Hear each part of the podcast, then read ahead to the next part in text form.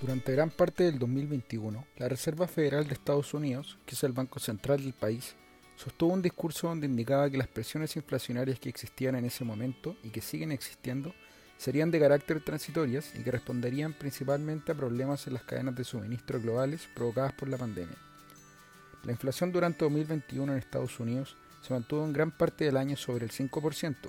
muy por sobre el objetivo de 2% de la Fed,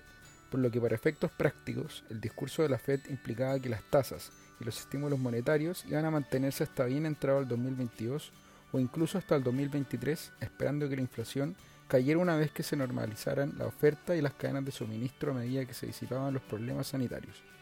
Sin embargo,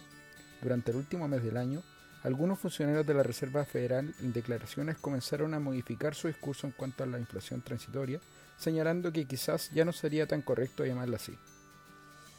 De esta manera, en las minutas de la reunión que la Fed sostuvo en diciembre y que fueron publicadas esta semana, en esa línea, dieron a conocer que por un lado iban a acelerar la reducción de su balance, el que aumentó para inyectar liquidez a los mercados financieros producto de la crisis de la pandemia, y por otro lado van a anticipar su proceso de alza de tasas durante el 2022, terminando el año con tres alzas de tasas y donde gran parte del mercado ya cree que eso comenzaría a suceder durante el mes de marzo.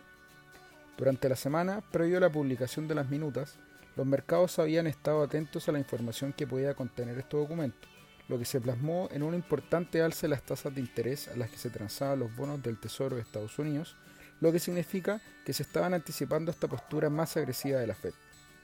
Sin embargo, luego de la publicación de las minutas, los mercados accionarios cayeron de manera importante, donde la mayor caída vino por el lado de las acciones del sector de la tecnología generando una caída de un menos 3,3% en el índice tecnológico Nasdaq durante la jornada del miércoles, siendo este sector el que es más sensible a los movimientos de las tasas de interés. Además, gran parte de los mercados internacionales también reaccionaron a esta noticia, con caídas en gran parte de los índices bursátiles. ¿Pero qué implica que suban las tasas de interés de la Reserva Federal y por qué caen los mercados?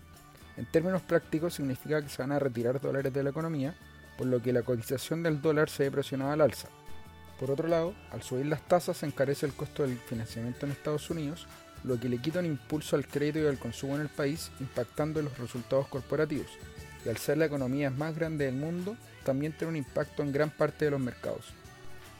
Por último, también puede generar una caída en el precio de los commodities, que son activos que se transan en dólares de manera global, por lo que ante un dólar más caro se encarece comprarlos, haciendo caer su demanda.